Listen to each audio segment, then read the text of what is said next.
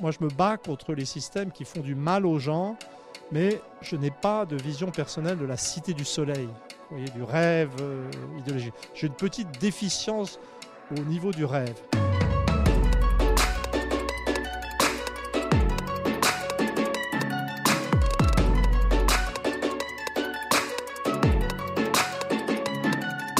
Je recommandais, un bouquin euh, à l'extérieur du champ, c'est un livre en anglais qui s'appelle The, Shortest History of Germany. C'est une histoire très rapide, très drôle euh, et très sérieuse de, de l'Allemagne euh, et qui permet de réfléchir. Quand je pense à Macron, chaque fois que je le vois s'agiter, je me dis tiens, il croit toujours qu'il est président, lui. Comme s'il n'avait pas compris qu'il n'avait aucun pouvoir et qu'il ne pesait rien face à des poids lourds comme Trump, Poutine, Angela Merkel. S'il ne comprenait pas qu'un pays comme la France, sans souveraineté monétaire, avec un énorme déficit commercial, ne pouvait que parler pour ne rien dire. Ça, c'est pas tout détruire, c'est nager dans le vide.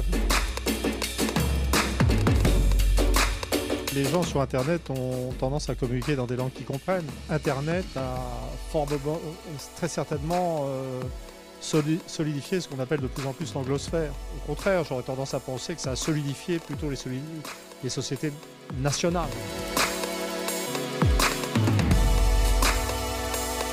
Va vers l'autoritarisme et vers la désintégration. Le problème, je dirais, posé comme ça, c'est de savoir si euh, qu'est-ce qui ira plus vite, l'autoritarisme ou la désintégration. Est-ce que euh, le couple franco-allemand euh, arrivera à, trouver la formule pour un autoritarisme unifié? J'en doute. Les deux problèmes de l'Union européenne, les deux pays contre lesquels on se bat, la Hongrie et la Pologne, je ne juge pas. hein. Les gens semblent oublier que la Pologne et la Hongrie sont les deux pays qui ont foutu en l'air le bloc soviétique. Et donc je crois tout à fait les Polonais et les Hongrois capables de foutre en l'air euh, l'Union européenne.